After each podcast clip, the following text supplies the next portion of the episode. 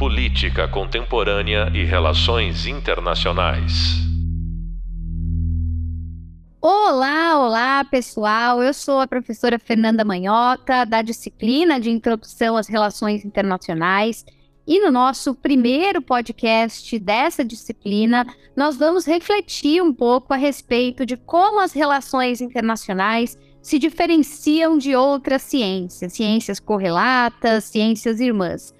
Como vocês sabem, o desafio da nossa matéria é pensar nas particularidades desse campo do conhecimento e nos seus fundamentos mais elementares. Para explorar, portanto, um pouco mais a fundo sobre a consolidação da nossa área e as possíveis relações com as demais ciências, eu tenho o prazer de receber aqui para essa conversa a professora Tatiana Teixeira.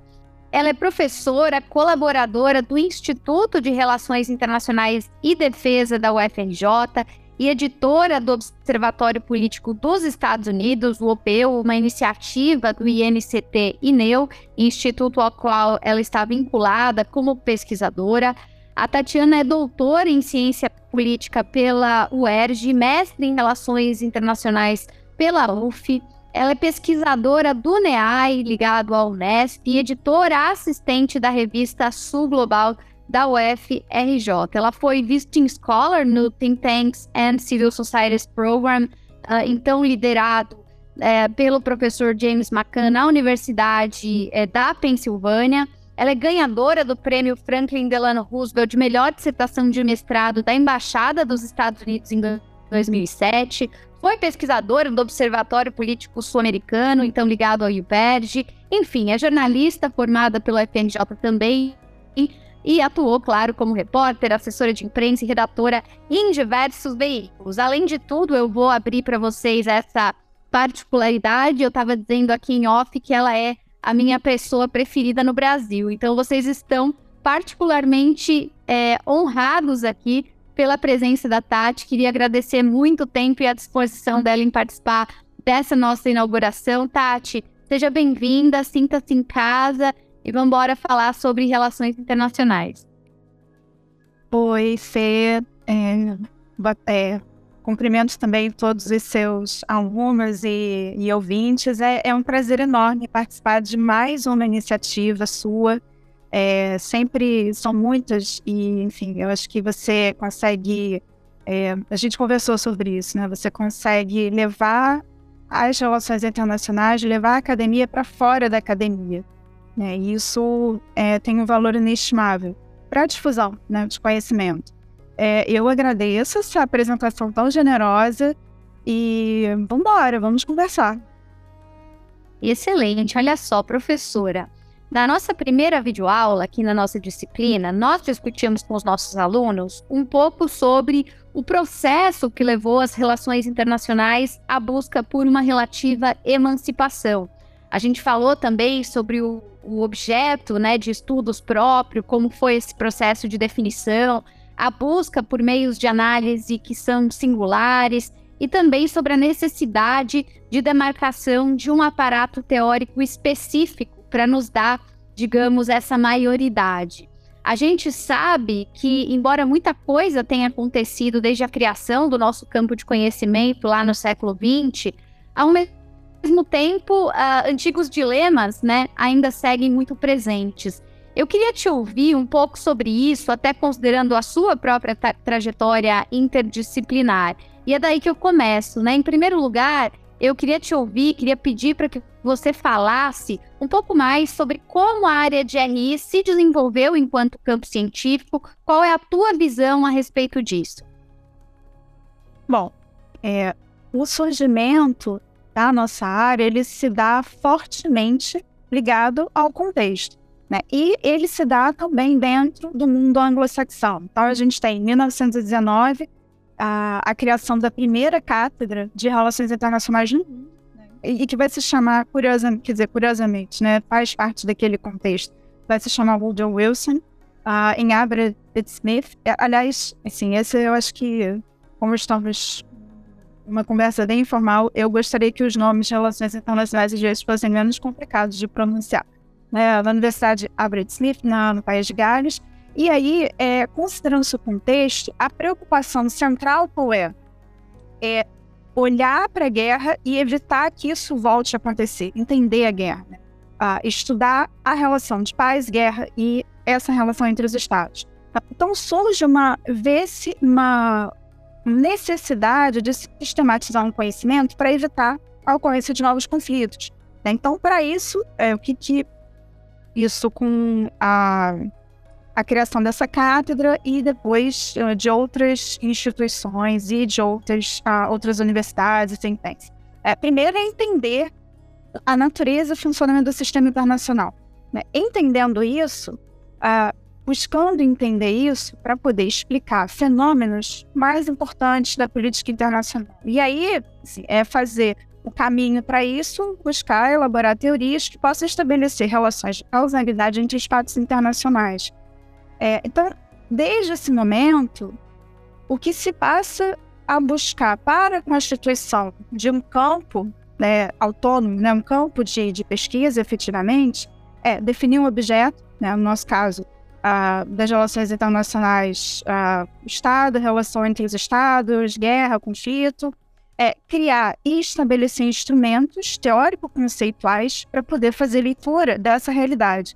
E aí, só lembrando que antes da, da Primeira Guerra Mundial, é, os problemas internacionais, eles, é, enfim, né, a gente não tinha as relações internacionais como disciplina, é, passar a, a discussão, uh, a tentativa de entendimento dessa realidade, dos problemas internacionais, passava pelo direito internacional, pela diplomacia, pela história uh, diplomática, e essas abordagens, né, e a explosão da Primeira Guerra Mundial, é, faz, traz a percepção de que essas abordagens elas estavam superadas. Né? Secretismo, sigilo, se a gente for é, vou detalhar, mas assim, é só olhar para os 14 pontos de Wilson e a gente entende um pouco, né? O que, que se entende uh, por esse uh, essa obsolescência, né? Dessa dessas abordagens. É, esse, nesse contexto, né, Estados Unidos, eu falei do mundo anglo-saxão, Estados Unidos e Grã-Bretanha, eles passam a fazer, americanos e britânicos, um forte investimento em pesquisa, pesquisa e desenvolvimento, com recursos do Estado, né? E aí a gente tem nessa, nesse momento né, uma onda, assim, think tanks começam a ser criados, né? Para quem não conhece, né, não sabe o que são think tanks, esse é falando especificamente neles, porque é o meu objeto de pesquisa, tá, são instituições uh, que foram, são criadas para poder pensar e desenvolver, apresentar alternativas, proposta para os formuladores de políticas, enfim, políticas públicas. Ah, então, falei Estados Unidos e Grã-Bretanha, eles vão assumir o desafio de definir esse objeto das relações internacionais e trabalhar é, esse objeto de forma científica. Então, desde o início, é, nos Estados Unidos, e vou, assim, é, me dirigir um pouco mais para o país que é tanto meu, é, minha área de pesquisa quanto a sua, né, Fê? Que, sim, a gente tem um caráter muito prático desde o início, ah, com uma preocupação de resolver problemas concretos que são apresentados pelo Estado e entender o mundo sob entender o mundo que se apresenta sob uma nova liderança, que é a liderança dos Estados Unidos, né? Lembrando aquela expressão do, do Henry Lewis da revista Time, né? o século XX como século americano. É, e aí os Estados Unidos investem pesado para poder entender esse papel que vai se consolidar. É, a gente é só olhar para trás, né? Vai se consolidar é, no pós-Segunda Guerra Mundial, que também traz a popularização da área de relações internacionais. Né? Eu, quando a gente olha para esse começo, eu gosto de lembrar sempre, a recorrer a um texto do Stanley Hoffman, que é An American Social Science, International Relations, é uma ciência social americana internacional, inter, e relações internacionais. É, e aí ele faz um, posteriormente o Steve Smith faz um diálogo com esse texto. Então são dois autores que para a gente entender essa origem, esse ponto de partida, eu acho que são bem legais. Os textos são em inglês.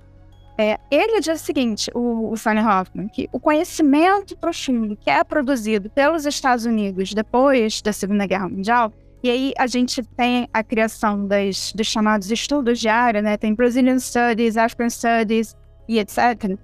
É, primeiro, eles funcionam como uma base para ação externa dos Estados Unidos, uma base é, informacional para os formuladores de política externa dos Estados Unidos e também para ajudar a executar, manter, disseminar um projeto hegemônico. É, junto com isso vem a busca pela manutenção do status quo. Né? E como é que se dá essa tentativa, busca, que acaba não sendo uma tentativa, né, porque se concretiza, a, a manutenção desse status quo? Né? Instituições, normas, é, regras, é, está por trás da formulação de tudo isso nas instituições e organismos multi, multilaterais, por exemplo. Né? E a tese do, do Stanley Hoffman é que o que faz é, os Estados Unidos ser, ah, os Estados Unidos especificamente, né, segundo a tese dele, ah, um lugar especial para a ocorrência é, desse ah, dessa simbiose, né, das, das relações internacionais como disciplina dentro de um contexto americano. Né? São três fatores. Primeiro, as predisposições intelectuais, é, e aí existia na época uma profunda crença no método científico. A gente vai ver depois isso irradiando, né, por dentro, se espalhando dentro dessa discussão dos grandes debates, né, que é um, um dos mitos fundacionais da, da disciplina. É, temos vários uh, ah, emigrantes europeus, né, imigrantes imigrantes europeus uh, que trazem, como por exemplo Kissinger, Zezinski, entre outros, que trazem novas perguntas, não só novas perguntas, como novas maneiras de abordar é, determinadas questões. É, então, eles contribuem para é, requalificar o debate é, político, do establishment político americano em Washington. É, e, enfim, os Estados americanos é, acreditam, defendem, elogiam o fato de as relações internacionais estarem é, se criando, surgindo num contexto de valorização das ciências naturais e, e econômicas. É, e aí, segundo ponto, faz circunstâncias políticas. Né? Já falei, os Estados Unidos como, emergem como liderança da pós-segunda guerra. Uh, os, nesse, nesse novo contexto, os políticos, os policymakers, eles precisam de, de ajuda, né? precisam de insumo de análise, de conhecimento, para poder entender esse mundo que se apresenta, uh, entre aspas, né? se apresenta uh, para os Estados Unidos. E aí, o último ponto uh, dessa tese do Stanley Hoffman é sobre as oportunidades institucionais. Isso é, isso é bem interessante porque é, existe uma a cultura política dos Estados Unidos, é, ela entende que existe um, um vínculo direto necessário e que se retroalimenta e é benéfico é, entre membros do governo, quer dizer, entre o governo e a academia. Né? E aí, quando eu falo academia, eu penso nas universidades, mas também nos think tanks, embora não sejam instituições de ensino, mas são instituições que têm pesquisadores. É, e aí, é esse fenômeno chamado revolving door é assim, a porta giratória, né? É, você sai do governo e aí você passa uma temporada uh, em uma outra instituição, e aí você vai volta e fica nesse, é, nessa troca permanente. E outra coisa são as fundações filantrópicas, né? E aí, assim, essa tem, é, isso tem uma... É, não apenas porque são fundações é, beneficentes, mas existe, obviamente, uma leitura de que é necessário investir em conhecimento e em pesquisa para poder manter este lugar de hegemo hegemonia, manter o lugar de hegemon dos Estados Unidos. E, então, tem esse, as oportunidades institucionais que relacionam governo e academia, aí, aí eu falo das universidades e dos think tanks, né? o que caracteriza um fenômeno de revolving door, numa tradução literal seria porta giratória, né, como aquela porta de banco, é, mostrando que o indivíduo sai de uma instituição, vai para outra, vai para outra, e aí vai estabelecendo redes, né, essas redes vão se fortalecendo. Tem também um, um outro elemento, que são as fundações filantrópicas. Né? Elas entendem que investir recursos ah, em pesquisa significa contribuir para a manutenção do lugar dos Estados Unidos no mundo, esse lugar que é desejado. Esse é um consenso né, na, na classe política, no establishment político estratégico uh, dos Estados Unidos, e tem a questão uh, da, do corte de, da redução nos impostos, né, nas tarifas, nas taxas. Excelente. Eu queria aproveitar, Tati, essa abertura incrível que você proporcionou para te perguntar de lá para cá, como é que você vê o desenvolvimento desse campo de conhecimento das RI, né? Em que fase da sua história é, esse campo do saber está? Eu sempre brinco com os meus alunos e digo a eles RI surgiu oficialmente, como você bem falou, em 1919 e, portanto, acabou de completar 100 anos que para outras áreas do conhecimento é anteontem. Aqui em São Paulo, de onde eu falo com vocês, é provável que nós tenhamos uma dezena de padarias mais antigas do que a área de relações internacionais no mundo. E como você bem disse, elas começaram muito ligadas ao contexto da guerra, muito permeadas pela realidade europeia e depois mais ampla anglo-saxã. Dá para dizer que nesses últimos 100 anos mudou, mudou substancialmente? O que é que tem de diferente nesse desenvolvimento? Fê, se a gente olhar considerando essa linha do tempo que você descreveu, eu considero que esse, por enquanto, é o melhor momento da nossa disciplina. É um momento de mais amadurecimento, mas ainda há um longo caminho. Ainda precisamos de debates vigorosos, debates diversos, é, para talvez dizer que existe uma consolidação desse amadurecimento da disciplina. Mas, de qualquer modo, é, o que eu vejo é que há cada vez mais, em diferentes lugares, esforços conscientes de superar essa narrativa hegemônica. Né? E é uma narrativa, acabei de.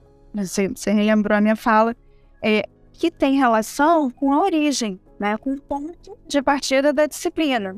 Então, eu eu vejo que aí é, temos, já temos espaço e ainda precisamos de espaço, né? Falando assim, se a gente pudesse colocar duas vias né, correndo ao mesmo tempo, é, mais temas, mais escolas, mais atores, teorias emergentes, já temos espaço para vozes do sul global é, e que a, a disciplina, né, os, os pesquisadores na, língua inglesa chamam de non-western, né, não ocidental, pesquisadores de países periféricos, temos cada vez mais trabalho, é, teorias próprias, né, assim, é importante, é, isso eu acho que é uma coisa que a gente deve buscar, né, principalmente de onde nós falamos, né, de um país que é colocar o Brasil como uma potência média, um país que tem uma história de, de projeção, em, em determinadas áreas, né, do plano internacional,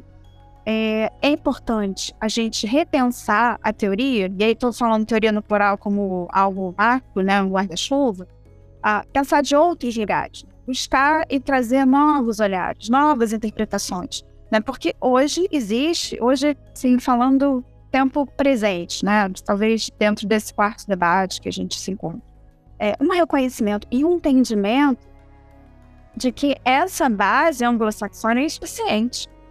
É, ela é insuficiente para reconhecer as novas realidades. E, e, assim, os eventos históricos meio que foram corroborando isso de alguma maneira, né? Tanto é, o fim da Guerra Fria, quanto o 11 de setembro, é, esses macro-eventos que transformaram, né? A, a história, transformaram o mundo, né? A, a, realidade como a gente conhecia.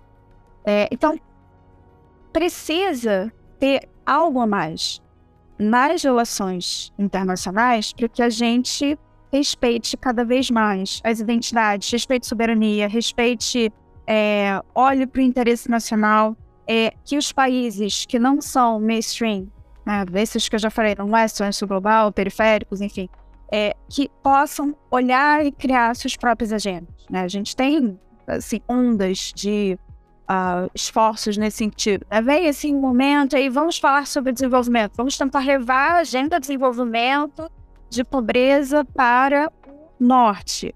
Às vezes a gente consegue alguma entrada, às vezes assim, é, isso parece que vai caminhar e não caminha. Meio ambiente, justiça social. A gente está num momento muito, é, infelizmente, porque assim, o fato de ser um momento profícuo para isso é porque a gente tem um grande problema, né? Falando da mudança climática e da pobreza e do impacto de uma pandemia, né? enfim, de crise econômica. É preciso, quando, quando eu falo da gente ter esse lugar é, de novos, novas vozes, novos atores, novos temas, é principalmente porque a gente deve entender, olhar para as relações internacionais como disciplina e como interação entre os estados, como relação de poder, né? Assim, você tá a política da, entre a política está é, a teoria, a, a política no papel e a viração, a gente precisa olhar para a linguagem, para o discurso, para as ideias, é, para poder entender melhor essa relação de poder. E para poder entender isso, é, é preciso estar também fora desse lugar apenas do mainstream. Muito, muito bom. Inclusive, me deu a chance de unir aqui duas perguntas correlatas que eu queria endereçar a você e que continuam dentro dessa toada do grande divã das relações internacionais que a gente estabeleceu aqui, né? Levamos as RI para o divã. A gente sempre fala, quando pensa no, no nosso campo do saber, que essa é uma área interdisciplinar já por natureza, né? Já de nascença. Eu queria te ouvir sobre o que você pensa em termos é, dessa característica, se ela é mais uma qualidade ou uma fragilidade do nosso campo do conhecimento, e já emendando nisso, como é que você enxerga essa disputa que, vez ou outra, ainda aparece principalmente com a ciência política, quando eles reivindicam que relações internacionais deveria ser, na verdade, vista como uma sub-área do seu campo científico. Queria te ouvir sobre essas duas dimensões antes de passar para o nosso bloco de dicas gerais aqui para os nossos alunos. Nossa, que pergunta excelente. Eu amo essa, essa história com a ciência política, mas vamos por parte. É, eu olho e vejo qualidade ou fragilidade, ambos qualidade, enfim, agora no momento é, que a gente tem no campo mais consolidado, né, uma disciplina mais autônoma, demarcadamente autônoma, é, é, importante e traz qualidade porque enriquece, traz novos métodos, a gente pode olhar para pensar né, outras abordagens teóricas, é, ter novas ferramentas ah, como recurso ah, metodológico e isso possibilitar a, a investigação de um maior número de temas. Né? Então, eu acho que sim, até como você falou, né, sobre jornalismo, é, eu vejo a interdisciplinaridade sempre como algo que pode colaborar. Ah, agora, esse é um desafio da disciplina, a interdisciplinaridade é um desafio da disciplina desde o início. Né? E, e aí, por que, que eu vejo também, ao mesmo tempo, como um pouco de fragilidade. Porque quando você tem uma grande disputa intelectual, você tem uma fragmentação do campo. Né? Um, exemplo disso, vou citar instituições, mas é, quem é da área sabe, é, a gente tem cursos de pós-graduação que tem, assim, nos últimos anos, desde que as, as relações internacionais é, se consolidaram de fato no Brasil e foram assim, ganhando é, mais vigor, mais ímpeto mais ímpeto, a gente teve alguns cursos de pós-graduação, ou mestrado ou doutorado, que ou sumiram ou foram absorvidos é, por conta de disputas de departamento. E isso enfim, é algo que eu considero é, lamentável, porque quem perde são os alunos, a instituição perde, a sociedade perde, mas, é, enfim, faz parte. Como isso é uma demarcação de, de poder, né? Como eu ia falar, se citou da ciência política, essa é, de fato, uma disputa de poder, né? Ocupar espaço na, na, assim, na produção de conhecimento. É, a gente, definição de área de conhecimento, segundo o CNPq, é a seguinte: conjunto de conhecimentos interrelacionados, coletivamente construído, conforme a natureza do objeto de investigação para ensino, pesquisa e aplicações práticas, é, que, por que eu estou dizendo isso? A gente tem uma longa história com a política, né? as relações internacionais. É, a origem nos clássicos, uh, nos clássicos, Tucídides, Maquiavel, Hobbes, Locke, Rousseau, Kant, Marx, tudo. É, mas também temos um laço com a história, com o direito, com a economia, com a sociologia, com a antropologia, com a filosofia. É, o que é ótimo. Mas, ao mesmo tempo, e, e apesar disso, desses laços que a gente vê ainda na disciplina, as relações internacionais criaram a sua própria história, delimitaram o seu objeto de estudo. E aí, ah, mas qual é o objeto de estudo das relações internacionais? Nós temos hoje é, um estudo sistemático dos padrões, por exemplo, né, citando um exemplo, os padrões de cooperação e conflito entre os Estados. E mais recentemente entre outros autores, entre outros atores. É, isso é, precisa ter uma disciplina específica para isso. Outras disciplinas não lidam com isso ah, no recorte que, a, que nos interessa, né? De olhar para a realidade do plano internacional. E aí é importante para a gente pensar nisso. Isso para dizer, eu acho que né, já estou dizendo como eu entendo essa disputa como uma ciência política. Não vejo as relações internacionais como auxiliar da ciência política, não vejo mais. É, como que se forma um campo de estudos? Primeiro, precisa ter o quê? Um elemento motivador. Nas relações internacionais, a gente falou no início dessa conversa hoje, os meios para diminuir a guerra, né? acabar com o conflito, melhorar a cooperação entre os estados e tal. Ah, depois, desenvolvimento de metodologia própria. Desenvolvimento de um quadro teórico conceitual sobre a realidade internacional. Delimitação dos níveis de análise. É, criar, estabelecer, é, instituir, enfim, um conjunto de saberes, né, temática própria. Criar instituições de ensino, de ensino e pesquisa na área.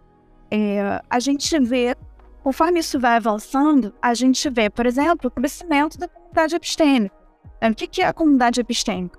É um grupo né, de é, acadêmicos, pesquisadores, enfim, que compartilham as mesmas premissas, compartilham as mesmas agendas. É, é claro que isso com suas nuances, mas essa comunidade epistêmica ela vai estabelecer o que, que é ou não válido em um determinado campo de conhecimento. Nós temos uma comunidade epistêmica de relações internacionais. Estamos no Brasil e temos em outras partes do mundo. É, essa comunidade epistêmica, ela traz a, a criação de escolas de pensamento próprio, de periódicos, centros de estudos, acho que eu já falei, né, das instituições de ensino, é, agenda de pesquisa comum, é, compartilham crenças e visões de mundo sobre o seu objeto, né, delimitam o que, que é válido e o que, que não é válido dentro dessa, dessa nova área de conhecimento.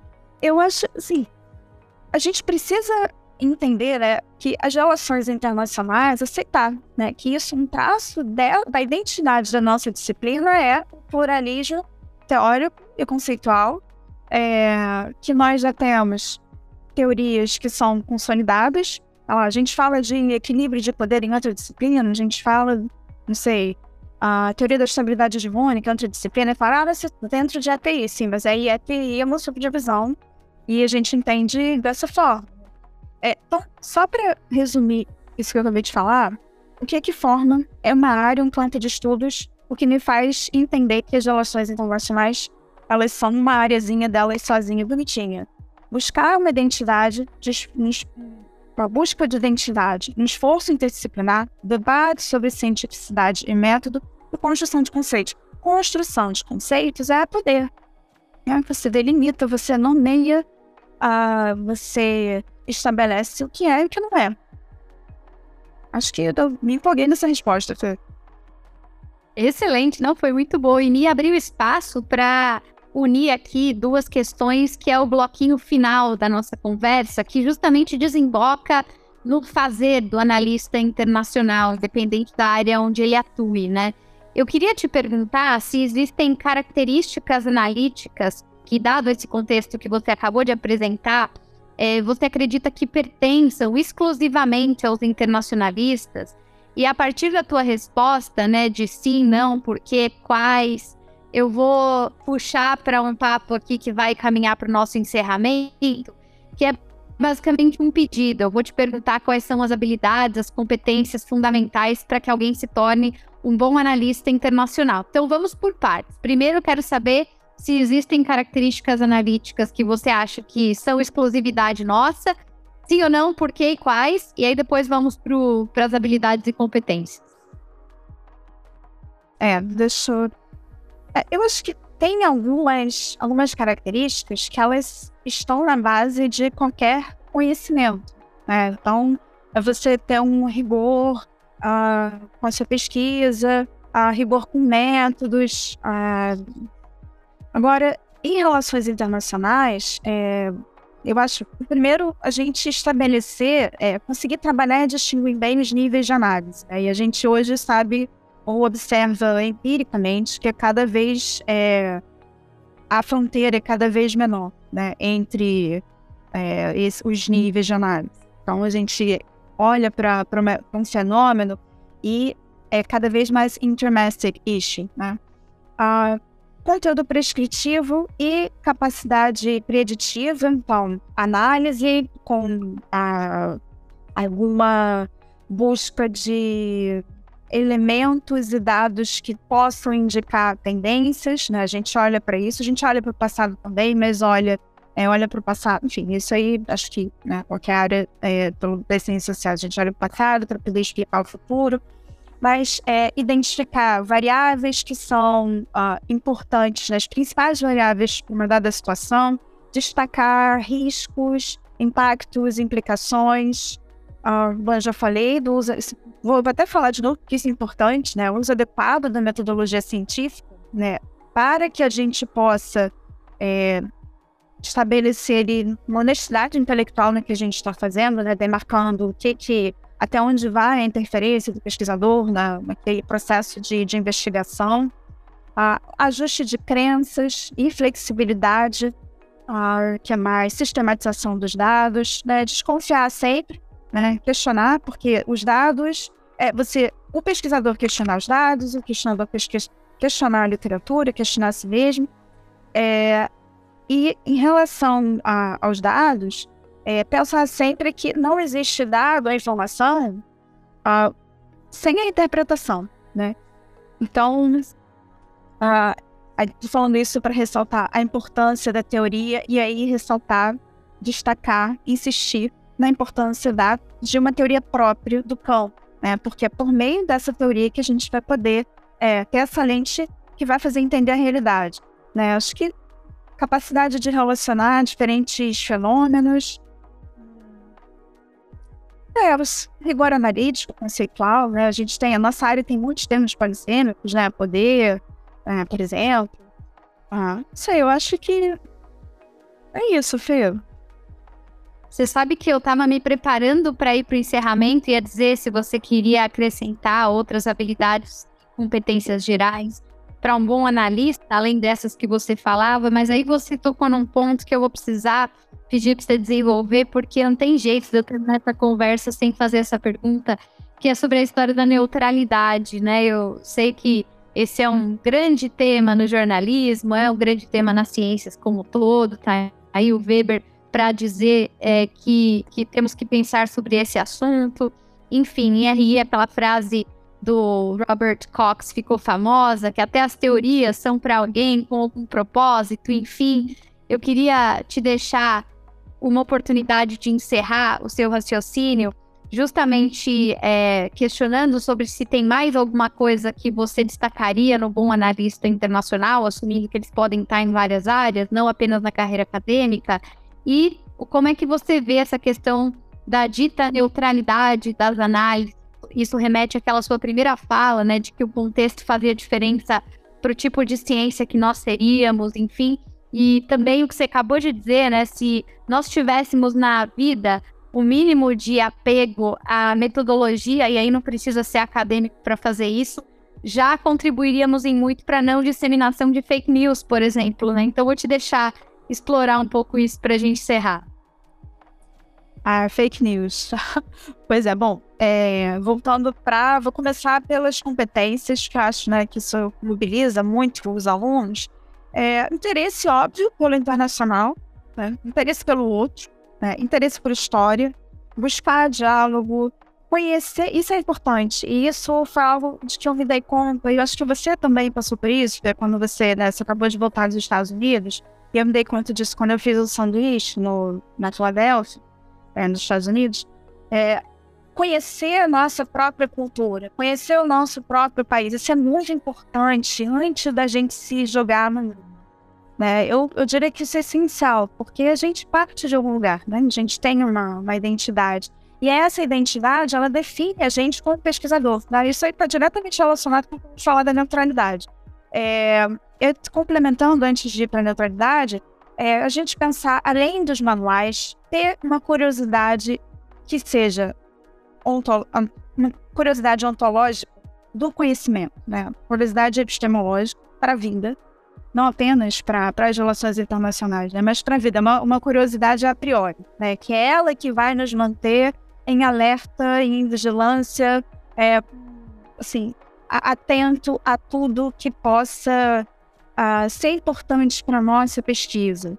É, saber usar as tecnologias, sim. Agora eu acho, né, você também está na sala de aula, a gente vai enfrentar aí um grande desafio com a inteligência artificial. Então, é, isso eu insisto com os alunos. Precisa, é bom saber, é importante saber usar as tecnologias, mas precisa saber criar e pensar autonomamente.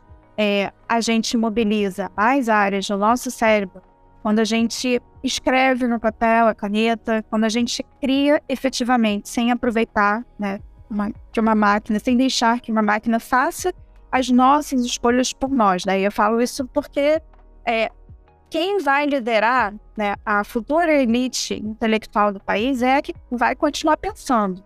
Né? Se deixar de pensar, porque se tirar a tecnologia não consegue estabelecer uma linha de raciocínio, consegue ter um pensamento crítico, já era. Né? E aí, bom, falei pensamento crítico, escrever bem, né? Ah, mas eu não, sei lá, eu vou morar no exterior, eu não, eu não preciso escrever, preciso escrever.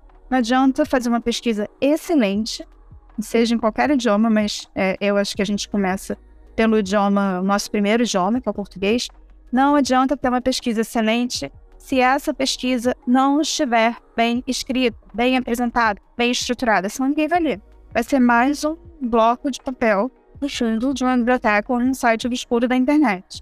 Então, isso é fundamental.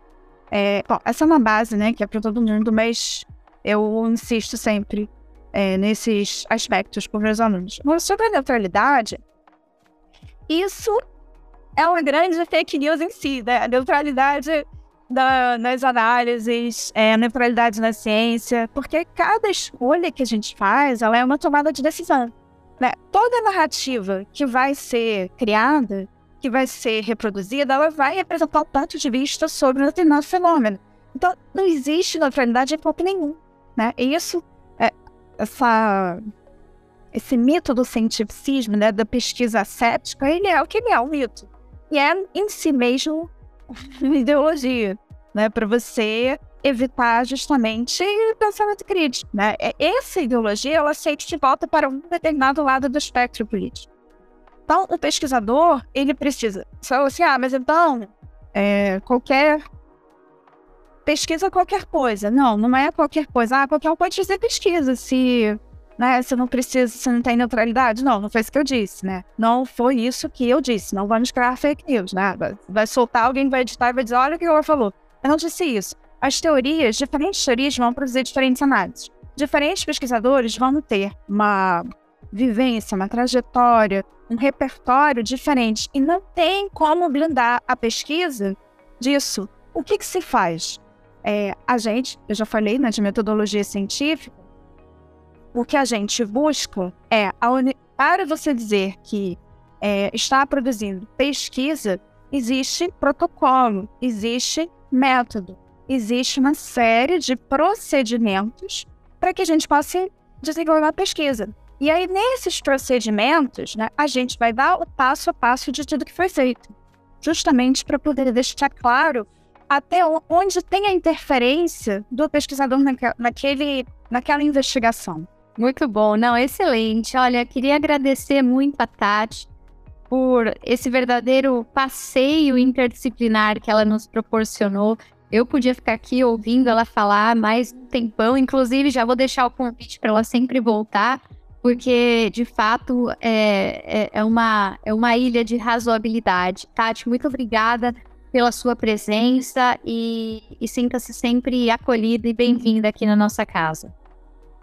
Eu adorei, agradeço o primeiro convite e já agradeço antecipadamente o convite de volta, porque eu já aceitei. Olha só, pessoal, por meio dessa conversa, nós reforçamos a importância de que vocês desenvolvam sensibilidade, consciência a respeito do nosso tema. No nosso hub visual e também no hub de leitura, vocês encontrarão mais material sobre o assunto, então não deixem de conferir.